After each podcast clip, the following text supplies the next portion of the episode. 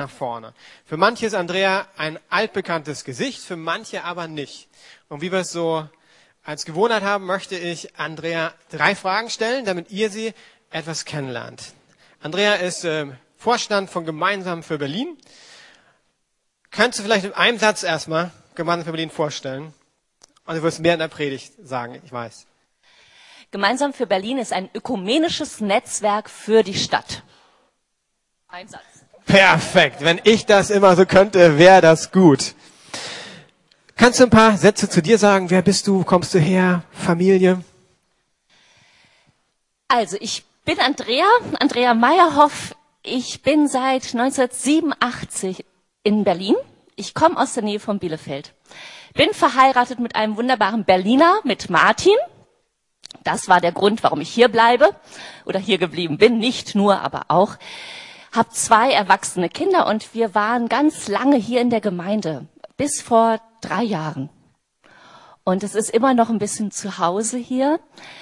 Ähm, jetzt sind wir im Christustreff in Treptow. Das ist eine ganz kleine Gemeinde. Also da kommen am Sonntag 50 Leute zum Gottesdienst.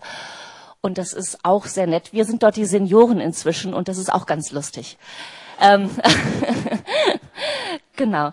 Ansonsten bin ich begeisterte Kleingärtnerin. Ich habe einen Schrebergarten, fahre gerne Fahrrad durch die Stadt und auch am liebsten außerhalb der Stadt und genieße das Leben, wenn es wieder hell und warm wird und Frühling ist. Genau.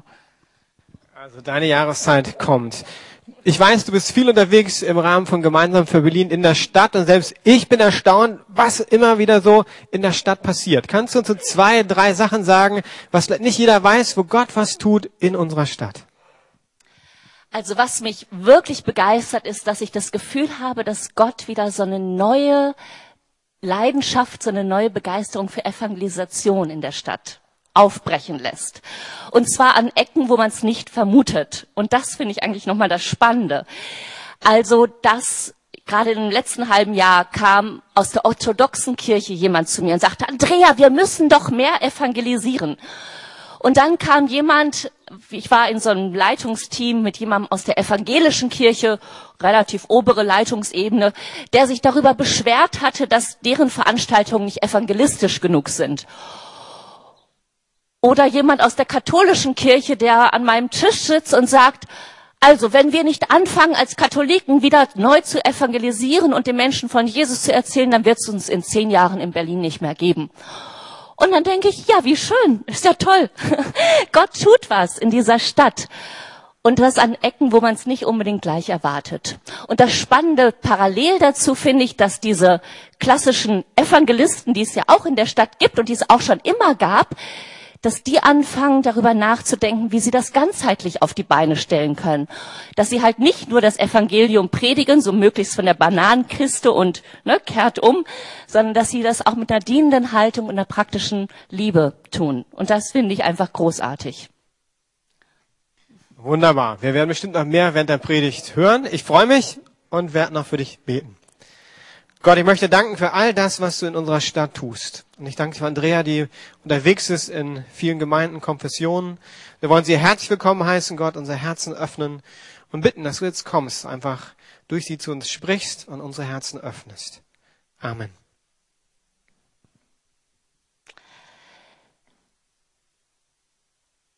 Wir leben hier in Berlin in einer sehr besonderen Stadt. Berlin ist die Hochburg der Singles.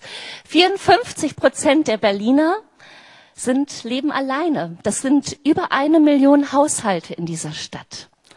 Und der Bedarf an kleinen Wohnungen, der steigt und dementsprechend die Preise, was alle wissen, die hier in die Stadt kommen als Studenten oder auf Wohnungssuche sind. Was aber interessant ist und was ich letztens erst wieder neu wahrgenommen habe, ist, dass mir jemand gesagt hat, auch die Einsamkeit, auch gerade unter den jungen Leuten, nimmt total zu. In unserer Gesellschaft wird oft das Wohl des Einzelnen über das Gemeinwohl gestellt. Und wir nehmen uns selbst manchmal wichtiger als die Gemeinschaft. Wir leben einfach in einer unglaublich individualistischen Gesellschaft. Und der Lieblingsspruch von dem Kollegen meines Mannes ist, wenn jeder an sich selber denkt, ist allen geholfen. Das mag eine Zeit lang vielleicht ganz lustig sein. Aber Menschen entdecken einfach immer mehr, dass sie mit der, dieser Haltung letztendlich eigentlich, wenn es drauf ankommt, einsam bleiben und allein dastehen. Ein echtes Wir-Gefühl entsteht erst, wenn wir uns wirklich begegnen, wenn wir uns aufeinander einlassen, wenn wir Schwächen zeigen, wenn wir ehrlich werden im Umgang miteinander und wenn wir das einfach auch zulassen. Und es gibt tatsächlich so eine kleine Gegenbewegung, dass Menschen eigentlich immer weniger Lust haben auf so eine Multi-Optionsgesellschaft. Man sehnt sich eigentlich wieder neu auch danach, dass einem jemand sagt, was richtig und falsch ist. Darum ne, sind viele Leute auch wieder Anhänger von so einfachen Lösungen. Es gibt wieder eine Sehnsucht nach Zuhause und Vielleicht ist das auch der Grund, dass wir wieder, oder dass wir das erste Mal in der Geschichte einen Heimatminister haben. Ähm ich denke, dass Menschen da wieder eine neue Sehnsucht entdecken. Und darum möchte ich heute über dieses Thema sprechen. Eins sein kann man nicht alleine. Am Ende des Lebens von Jesus Christus, da hat er ein ganz, ganz wichtiges Gebet gesprochen. Das ist das Gebet, das längste Gebet, was so in der Bibel überliefert ist. Und Jesus spricht mit seinem Vater im Himmel. Und es ist unglaublich intim und intensiv. Er wiederholt sich da immer wieder. Und dieses Gebet können wir nachlesen in Johannes 17. Und ich möchte heute ein paar Verse daraus lesen. Es lohnt sich, das zu Hause nochmal ganz zu lesen, aber heute lese ich die Verse 20 bis 24. Da heißt es, Jesus betet das, ich bete aber nicht nur für sie, sondern auch für die Menschen, die auf ihr Wort hin an mich glauben werden. Das sind wir. Okay?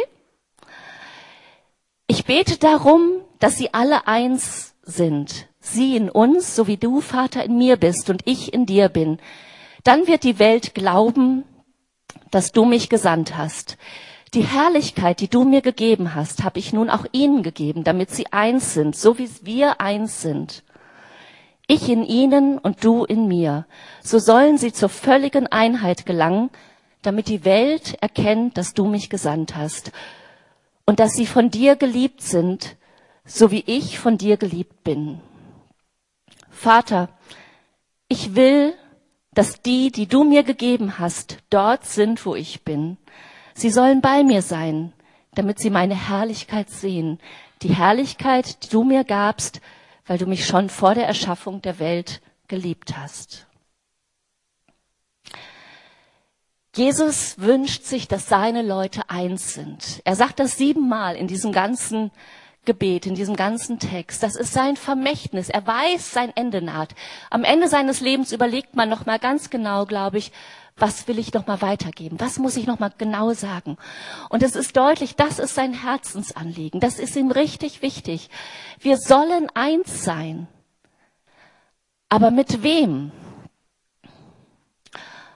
Und es gibt einen Text am Ende der Bibel in der Offenbarung, da wird es nochmal sehr, sehr deutlich, mit wem wir alles eins sein sollen. In Offenbarung 5, Vers 9 heißt es, Sie sangen ein neues Lied und sprachen, würdig bist du, das Buch zu nehmen und seine Siegel zu öffnen. Denn du wurdest geschlachtet, ich finde diese Ausdrücke ja echt krass, aber es gab keine bessere Übersetzung. Du wurdest geschlachtet und hast mit deinem Blut Menschen für Gott erworben. Aus allen Stämmen und Sprachen, aus allen Nationen und Völkern. Die Anbetung Gottes am Ende wird so sein, dass es absolut bunt und gemischt aussieht. Vor dem Thron Gottes werden Menschen aus allen Völkern, aus allen Nationen und Stämmen dieser Erde sein. Und ich würde mal dazu fügen, aus allen Gesellschaftsschichten, aus allen sozialen Schichten, aus den ganzen Subkulturen, die wir als Berliner hier so haben. Wer kommt hier aus Berlin? Yes. Wir Berliner, oder ich sag mal, ich bin ja auch so halb inzwischen ein bisschen reingekommen, wir haben es nicht so mit den Stämmen, ne? Also aus welchem Stamm kommst du, ist eine komische Frage für Berliner. Aber die Afghanen, gibt's hier afghanische oder iranische Leute im Raum? Die wissen, wenn es um Stämme geht, ist das eine wichtige Frage. Man weiß, aus welchem Stamm man kommt. Und vor dem Thron Gottes werden Menschen aus all diesen verschiedenen Kulturen und Stämmen und Gruppen da sein. Und das Spannende ist, vor dem Thron Gottes wird es Anbetung geben, nicht nur in zwei Sprachen, Deutsch und Englisch, sondern Anbetung in allen Sprachen dieser Welt. Und das sind auf dieser Welt über 6000 verschiedene Sprachen. Könnt ihr euch das vorstellen? Ich finde das der Hammer. Also stellt euch das bitte mal einen Moment vor. 6000 Sprachen. Es wird spannend. Und dort wird die Vielfalt der Gemeinde Gottes gefeiert werden. Und das Spannende ist, glaube ich, auch, dass wir uns verstehen werden, dass wir in Einheit vor dem Thron Gottes versammelt sind. Und wir ahnen, wenn wir uns diese Dimensionen bewusst werden, dass das nichts Selbstverständliches ist. Wir ahnen, dass das eine Herausforderung ist. Und trotzdem wünscht sich Jesus, dass wir das hier auf dieser Erde schon irgendwie anfangen hinzubekommen. Mit all den Herausforderungen, die dazugehören.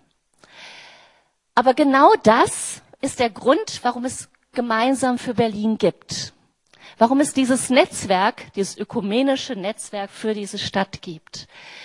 Wir wollten irgendwann mal vor 20 Jahren, ich war nicht dabei, aber irgendwann haben die Leute, die Pastoren, Hans-Peter war dabei und einige andere gesagt, hey, die, die, die, der Ausschnitt, den wir sehen, diese kleine evangelische oder intensiv evangelische Welt, das ist nicht lange Licht, das Reich Gottes. Und der Wunsch entstand, dass es eine Einheitsbewegung gibt in dieser Stadt, ein Netzwerk für die ganze Stadt, aus allen Kirchen, aus allen Gemeinden, ohne Konfessionsgrenzen, ohne Kulturgrenzen, ohne soziale Grenzen und über die Generationen hinweg. Und die Frage ist, wie kann denn das funktionieren? Wie kann denn das gehen? Wir alle wissen, wie schwierig das ist, wenn der Nachbar zu anders ist oder wenn der Ehepartner einfach nur ganz anders tickt als ich. Ich weiß, wovon ich da rede. Mein Mann ist sehr anders als ich. Im Himmel wird es geschehen. Wie kann das hier geschehen? Es gibt ein ganz wichtiges Kriterium und das sagt uns der Text. Wir können eins sein mit denen, die an Jesus Christus als Gott und Erlöser dieser Welt glauben. Das ist die Basis. Das ist die Grundlage. Das gilt für unser persönliches Leben. Wir können eins sein, wenn wir als Christen miteinander verbunden sind. Wenn wir wissen, der andere ist genau so mit unserem Gott, mit Jesus Christus verbunden. Er glaubt an Jesus Christus. Und wir können dann miteinander unterwegs sein. Können wir das auch, wenn die so ganz anders beten als ich? Können wir das, wenn sie unsympathisch sind? Können wir das, wenn die vielleicht sogar unfreundlich sind? Ich höre so manche Mal afrikanische Geschwister sagen, ja, die Deutschen, die sind immer so unfreundlich. Wir können das. Können wir das, wenn die Leute langweilig sind? Oder wenn ich mich gerade geärgert habe, wenn sie fremd sind, wenn einfach alles anders ist, wie sie reagieren, wie sie auftreten, wie sie reden, wie sie die Dinge handhaben? Ich glaube, wir können das. Aber ich glaube, dass der Schlüssel tatsächlich ist, dass wir an Gott selber, dass wir an ihm dranbleiben, dass er Raum in uns hat. Wir können das nicht aus uns heraus. Ich glaube, die Herausforderungen sind tatsächlich groß. Aber wenn Gott in uns Raum hat, dann ist uns das möglich. Wir können eins sein, und das sagt auch wiederum Johannes 17, weil Gott selbst uns das vorlebt. Da betet nämlich Jesus, dass sie eins seien, so wie du Vater in mir bist und ich in dir bin. Der Vater, der Sohn und der Heilige Geist sind ein Vorbild für die vollkommene Einheit. Der Vater in Christus, Christus im Vater. Da gibt's ein Bild so aus der Kirchengeschichte, ein, ein altes Bild, worunter sich man das vorstellen kann. Da gibt's nämlich dann kein Anfang und kein Ende. Kannst du es noch weit? Genau. Kein Außen und kein Innen da weiß man nicht so richtig, wer ist der Chef in dem Bunde der drei. Gott gibt es nicht im Singular. Gott ist eine Dreieinigkeit, drei in eins. Und Gott ist eine Einheit in sich selber, ein Gott, der in sich auf Beziehung angelegt hat. Und Jesus hat gesagt, wer mich sieht, sieht den Vater. Und da können wir einfach von Gott lernen, von ihm ganz persönlich. Es kommt bei der Dreieinigkeit nicht darauf an, wen ich anbete. Wir können zu dem Vater, dem Sohn und dem Heiligen Geist beten. Wir können ihn ansprechen im Gebet. Wir können allen drei die Ehre geben für das, was sie tun. Es ist vollkommen wurscht. Die, die Pfingstler denken, sie müssten immer zu dem Heiligen Geist beten. Und die, die aus der evangelischen Kirche sagen immer Gott den Vater. Aber eigentlich gehören sie alle drei zusammen. Und wir können lernen, dass es eigentlich egal ist, wer die Ehre bekommt. Das auch für uns. Wir können das lernen, dass es egal ist, wer die Ehre bekommt. Ob ich die Ehre bekomme oder mein Bruder oder meine Schwester. Aber das funktioniert tatsächlich nur, wenn wir noch zwei andere Aspekte, die auch im, Ste im Text stehen, uns nochmal vor Augen führen. Und ich finde gerade der nächste, der ist auch nochmal sehr spannend. Eins sein als Ausdruck von Gottes Herrlichkeit. In Vers 22, da heißt es, die Herrlichkeit, die du mir gegeben hast, habe ich nun auch ihnen gegeben, damit sie eins sind, so wie wir eins sind. Habt ihr das gehört? Wow. Habt ihr das gehört? Die Herrlichkeit Gottes in uns Guckt euch mal nach rechts und nach links um. Ja? Guckt euch mal die Herrlichkeit Gottes an. Wenn ihr an Jesus Christus glaubt, ist die Herrlichkeit Gottes in dir. Und auch in der Person, die zur Rechten und zur Linken sitzt. Die Herrlichkeit Gottes. Ich weiß nicht, kennt ihr diese Geschichte aus dem zweiten Buch Mose? Wo Gott, wo Mose gesagt hat, Gott, ich will deine Herrlichkeit sehen. Kennt ihr die? Der war ziemlich unverfroren, der Mose, ja? Also der war eigentlich ziemlich unverschämt, würde ich mal sagen. Und er hat gesagt, Gott, ich will deine Herrlichkeit sehen. Und dann hat Gott gesagt, also Mose, so ganz einfach ist es nicht, ja? Wenn du meine Herrlichkeit sehen würdest, würdest du das nicht überleben. Die Herrlichkeit, meine Herrlichkeit ist so unglaublich und sie ist eigentlich lebensgefährlich. Und dann hat Mose hat, hat Gott Mose mit auf den Berg Sinai genommen und hat dann lauter Vorkehrungen getroffen.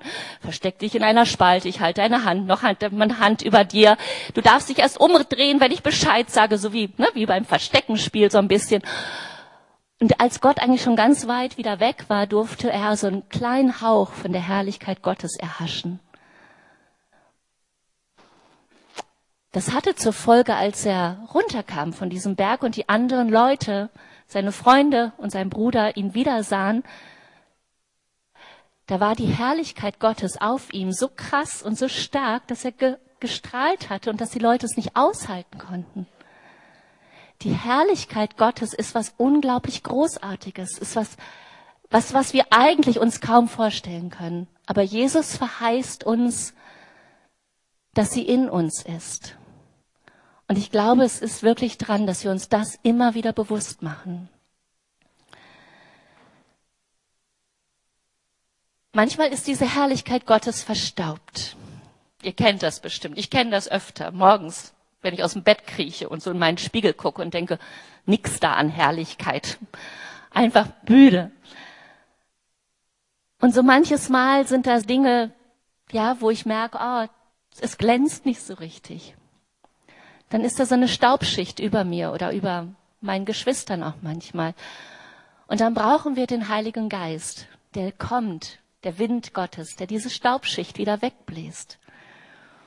Und das geschieht, wenn wir uns in die Gegenwart Gottes begeben, wenn wir Sachen in Ordnung bringen, wenn wir einfach uns öffnen, dass wir uns nahbar machen, dass wir um Vergebung bitten, dass wir ehrlich werden, das geschieht, wenn Gott in unser Herz hineinreden darf. Und darum brauchen wir Gottesdienste, darum brauchen wir Kleingruppen. Weil ich kann mir selber alleine immer was vormachen. Und dann hat der Heilige Geist wieder neu die Chance hineinzuwirken. Und er kann hineinblasen und er kann die Staubschicht wieder wegblasen. Und die Herrlichkeit Gottes kann wieder sichtbar werden in mir und in dir. Und wir können eins sein, weil die Herrlichkeit Gottes in mir ist, in dir ist, weil die Herrlichkeit Gottes in uns ist. Und das macht uns das möglich, auch einander zu lieben. Wenn wir den anderen, die andere tatsächlich wahrnehmen und sehen als ein herrliches Geschöpf Gottes. Und das ist nicht nur unter wichtig für den Umgang untereinander in der Gemeinde. Ich glaube, das ist, da wird bestimmt öfter drüber geredet, dass wir einander lieb haben müssen in der Gemeinde und dass die Menschen an der Liebe, die wir haben, zueinander auch letztendlich ähm, sich wohlfühlen und zu Hause fühlen. Aber das ist ganz genauso wichtig und das merke ich in meiner Arbeit bei Gemeinsam für Berlin, auch für den Umgang zwischen Gemeinden, zwischen den Gemeinden. Ich weiß nicht, hier im, vielleicht bei euch passiert das bestimmt nicht, aber ich erlebe schon immer mal wieder, dass schlecht übereinander geredet wird, über den einen oder die andere Christin, über die eine Gemeinde, das, was die komisch machen oder dass die alle Leute abziehen oder was weiß ich nicht was. Dass sie langweilig sind, dass dort keine, kein Evangelium gepredigt wird. Und ich glaube, das ist etwas, was unserem Gott total wehtut. Ich glaube, dass er wirklich darunter leidet. Und ich habe für mich die Entscheidung getroffen, ich möchte nicht schlecht reden. Ich schaffe das nicht immer, aber ich versuche es. Ich möchte nicht schlecht reden, weder über Geschwister noch über Gemeinden. Ich krieg einiges mit, was in der Stadt auch nicht gut läuft. Aber ich glaube, es ist kein Grund, da mit dem Finger drauf zu zeigen. Immer mal wieder ruft der Sektenbeauftragte bei mir an und will wissen, was ist denn das für eine Gemeinde und kennt ihr die und ne, kann man kann man der trauen? Sind das ordentliche Christen oder was hast du für eine Einschätzung? Und ich finde das ehrlich gesagt ganz lustig, weil ich kenne meistens die Gemeinden, die er nicht kennt. Ähm, und klar, ich weiß, da gibt's auch wirklich herausfordernde Gemeinden in der Stadt. Und klar, das weiß er dann auch, da hört er dann auch davon.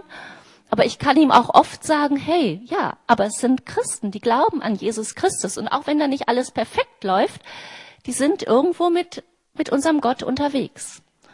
Und ich merke, dass das tatsächlich Gewicht hat, dass es bei ihm ankommt.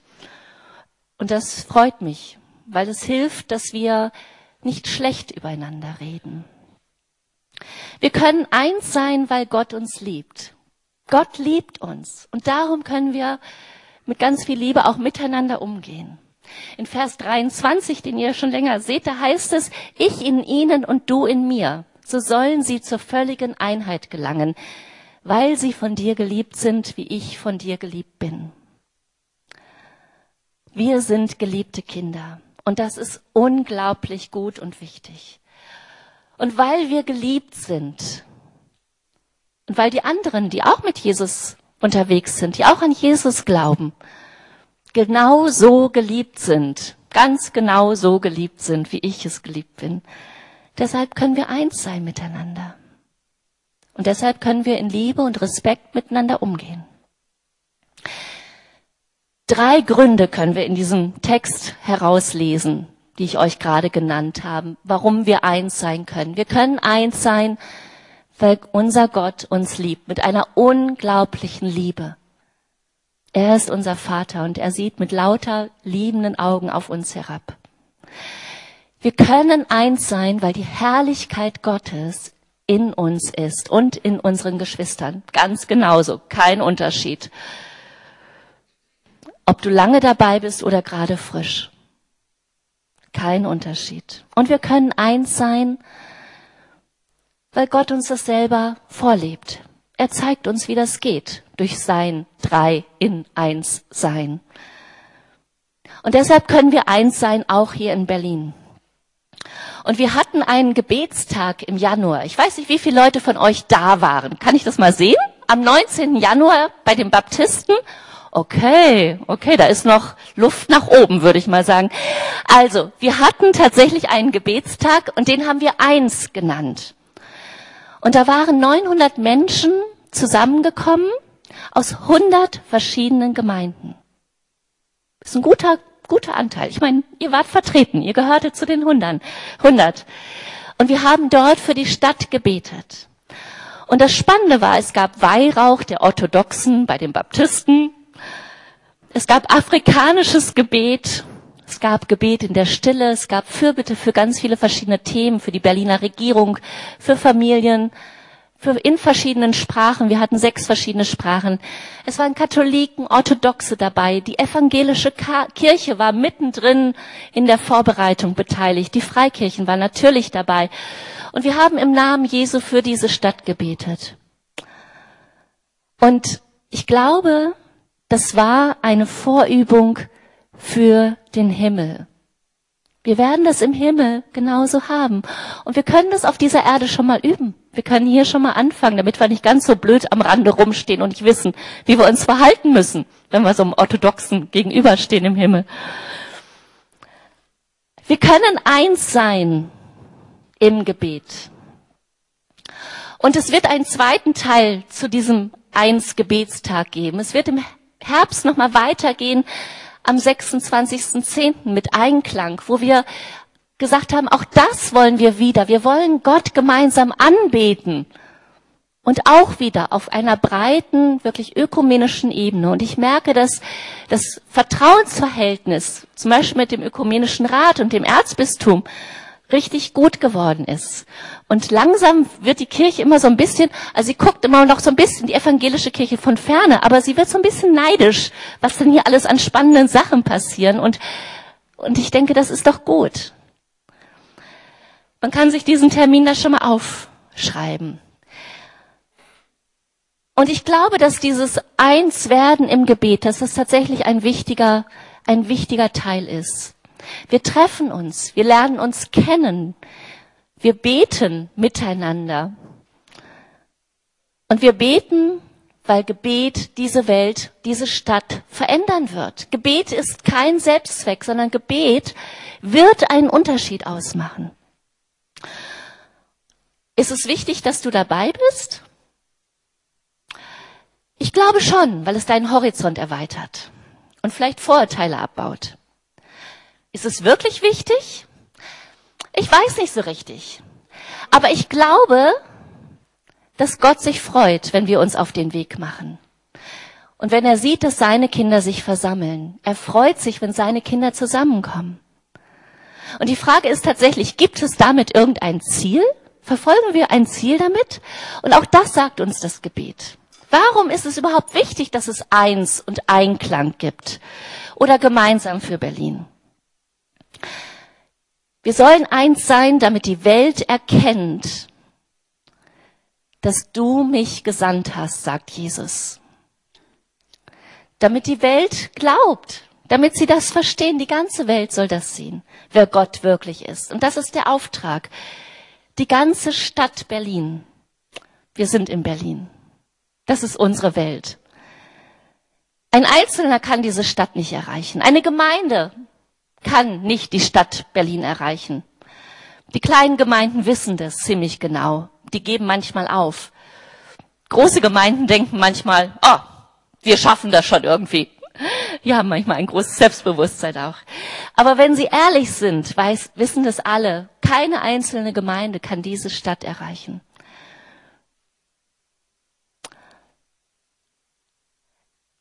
Und wir wollen ganz gern das fördern, bei Gemeinsam für Berlin, dass wir anfangen, gemeinsam vernetzt darüber nachzudenken, wie können wir diese Stadt erreichen. Und auch dafür habe ich jetzt noch mal eine zweite Folie mitgebracht, dass es nämlich im, im Mai auch so einen Tag gibt. Ich denke, dass wir dieses, dieses Jahr im Mai, ihr wart im letzten Jahr schon dabei bei dem Vereintag. Auch da glaube ich, dass da großes Potenzial drin ist, dass viele Gemeinden sich daran beteiligen. Diesen Tag der Nachbarn, diesem Vereintag, mit dem Tag der offenen Kirchen, da kommen ganz viele Dinge zusammen. Und ich glaube, das ist ein Zeichen für diese Stadt, wo deutlich wird, Wir müssen uns rausbegeben aus unseren Gemeindekirchenmauern hin zu den Menschen in dieser Stadt. Und ich wünsche mir, dass das eine Bewegung wird, die alle ergreift. Dass es eine Bewegung wird, wo mehr und mehr Kirchen und Gemeinden, am liebsten die ganzen 100, die beim Eins Gebetstag dabei waren, sagen ja. Und im Mai ist unser Auftrag, wir gucken mal, was wir für unsere Nachbarschaft tun. Und dann gucken wir, wie wir auch da unseren Glauben bezeugen können. Gott ist in dieser Stadt am Wirken. Ich habe das eben schon angedeutet. Und mein Wunsch ist, dass das weiter vorangeht, dass diese Bewegung einfach weiter vorangeht und dass gute, positive Zeichen gesetzt werden und dass die einzelnen Gemeinden und auch die einzelnen Christen, dass, dass wir anfangen zu sagen, ich möchte Teil davon sein, dass wir in einer guten Art und Weise neidisch werden dass uns das neu begeistert, dass wir Teil einer größeren Bewegung sein wollen. Gott liebt diese Stadt. Und die Christenheit in dieser Stadt ist auch viel größer, als wir uns das manchmal denken. Da gibt es tatsächlich gute Aufbrüche. Da gibt es ganz viele Menschen aus verschiedenen Kulturen. Wir haben am Wochenende, jedes Wochenende mal 180 Gottesdienste, wo nicht Deutsch, der Gottesdienst nicht in Deutsch gefeiert wird. Gott kennt all diese Kirchen und Gemeinden. Und er freut sich über die ganze Unterschiedlichkeit. Die brauchen wir. Aber er wünscht sich, dass wir trotzdem in Einheit miteinander unterwegs sind. Und ich denke, dass Gott wirklich Großes vorhat. Und es fängt immer mit einem ersten Schritt an. Ich höre von ganz vielen Aufbrüchen in dieser Welt, gerade auch in Städten. Und wir sind in einer großen Bewegung mit, was so an Einheit in der Stadt passiert. Ich habe vor einiger Zeit jemanden aus Islamabad getroffen, in Pakistan, wo sich 100 Pastoren einmal im Monat zum Gebet treffen. Ich wusste gar nicht, dass die so viele Christen haben und so viele Pastoren und Gemeinden. Aufbrüche in New York, in Portland, in London, in Oslo, überall schenkt Gott so, neues, so eine neue Idee von Leute, tut euch zusammen in den Städten, in denen ihr seid. Ihr werdet sonst nicht wahrgenommen. Die Stadt ist so groß, die kriegt gar nicht mit, wenn da eine Demo von 3000 Leuten ist. Darum ist es wichtig. Und es geht nicht zuerst darum, dass man irgendwelche Aktivitäten zusammen macht. Das ist Gott nicht wichtig. Wir müssen nicht in Aktivismus verfallen, sondern, aber wir können uns gemeinsam hinsetzen und beten und wir können angucken und schauen, wie wir gemeinsame Ziele voranbringen und Ergebnisse sehen wollen, die wir vielleicht auch konkret benennen können. Was soll sich verändern in dieser Stadt? Was soll sich denn verändern in dieser Stadt? Ich würde gerne mit vielen von euch danach dem Gottesdienst drüber reden. Ich stehe draußen, habe so einen kleinen Infostand. Ihr könnt auf mich zukommen und ihr könnt mir einfach mal sagen, was soll sich denn verändern in dieser Stadt? Und wo könnten wir Christen einen Beitrag dazu leisten? Wir haben einige Foren bei Gemeinsam für Berlin. Wir haben zum Beispiel ein straffälligen Forum, wo einige aus eurer Gemeinde auch dabei sind. Und die gehen jede Woche in die Gefängnisse. Wir können ziemlich genau sagen, was sich dort verändern soll, nämlich dass die Gefangenen dort eine echte Chance haben, dass sie nach der Haft nicht wieder rückfällig werden. Das macht keine andere Organisation in Berlin, das im Blick zu haben, die Rückfallquote zu senken für die Strafgefangenen. Und wir haben ein neues Forum für Ehe und Familien gegründet, weil wir gesagt haben, wir wollen uns nicht mehr zu, damit zufrieden geben, dass 6000 Ehen jedes Jahr in Berlin geschieden werden und dass viele Kinder darunter leiden. Und eine unserer Ideen oder Visionen ist, dass wir anfangen, so zu arbeiten, dass die guten Kurse, die Christen machen, wie Team F, dass sie auch den Nichtchristen zur Verfügung gestellt werden. Und dass vielleicht die Scheidungsrate zurückgeht. Und Kinder und Familien irgendwie gestärkt daraus hervorgehen. Und dazu brauchen wir Gemeinden. Aber wir brauchen die Zusammenarbeit von Gemeinden. Und wir brauchen, dass Gemeinden anfangen, darüber nachzudenken, das, was wir sowieso schon Gutes machen. Und hier in der Gemeinde passiert ja viel Gutes. Wie können wir das zur Verfügung stellen, auch für das Reich Gottes in dieser Stadt und für andere Gemeinden, die gerade so, gerade so eben ums Überleben kämpfen. Davon gibt es nämlich viel zu viele in dieser Stadt. Die Gemeinde Jesu wird nur wachsen und langfristig überleben, wenn wir uns für die Menschen um uns einsetzen, wenn wir für sie relevant werden. Und Kirche ist nur Kirche, wenn sie für andere da ist. Die Gemeinde wird es, gibt es nicht zuerst für uns, sondern für die, die noch nicht dazugehören, für die vielen um uns herum. Und deshalb kann man eins sein, auch nicht alleine. Es macht keinen Sinn. Einer alleine geht unter. Aber wenn du dich zusammentust an deiner Arbeitsstelle mit anderen Christen und betest, dass sich dort etwas ändert, dann hat das Auswirkungen. Es ermutigt dich selber und es wird sichtbar werden. Eins sein kann man nicht alleine und das gilt genauso für Gemeinden, für das Miteinander für Gemeinden. Wir brauchen die anderen Gemeinden auch oder vielleicht gerade, weil sie so anders sind als wir. Und eins sein ist nichts, was wir machen, wenn es gar nichts mehr anderes zu tun gibt. Den Punkt gibt sowieso nie. Aber eigentlich ist es die Grundlage von allem. Für alles andere, was wir tun weil es nämlich das Wesen Gottes widerspiegelt. Und unser Einssein ist kein Selbstzweck. Nochmal, es geht nicht um uns, sondern unser Einssein soll ein Zeichen für die Menschen sein, damit sie erkennen können, wer Gott ist. Seid ihr dabei? Seid ihr dabei? Ich wünsche es mir so sehr. Und ich möchte einfach herzlich danken für all die Leute hier in dieser Gemeinde, die schon auch Teil sind von dem Ganzen. Aber ich denke, ihr habt noch viel Potenzial. Und ich danke, danke für alles, auch für alle Unterstützung für Gemeinsam für Berlin. Und ich freue mich einfach, dass es euch hier gibt. Und das ist einfach ein Segen für diese Stadt. Und das ist wichtig, ein wichtiges Zeichen. Aber es geht nicht nur um diese Gemeinde. Und es ist super, wenn wir da anfangen, immer mal wieder über den Tellerrand zu schauen. Ich möchte noch ganz herzlich zum Schluss einladen. Und zwar werden wir ein GFB-Fest feiern. Genau, das ist die Vorankündigung.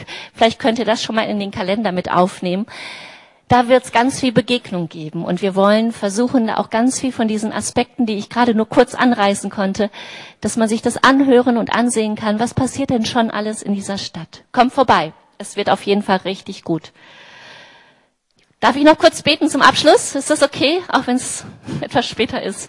Herr Jesus, ich möchte dir herzlich danken. Danken für diese Gemeinde. Und ich danke dir, dass du hier am Wirken bist, dass du dich verherrlichst hier, dass hier so viele neue Sachen geschehen, so viele Aufbrüche sind, so viele Kinder da sind, so viel Gutes passiert, Herr.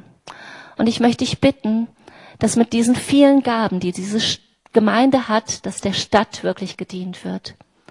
Herr, und dass du immer wieder den Blick öffnest, Herr, wo können wir Dinge auch anbieten für andere, die jetzt nicht zu uns gehören. Danke, dass du hier bist und danke für deine Gegenwart und deinen Segen. Amen.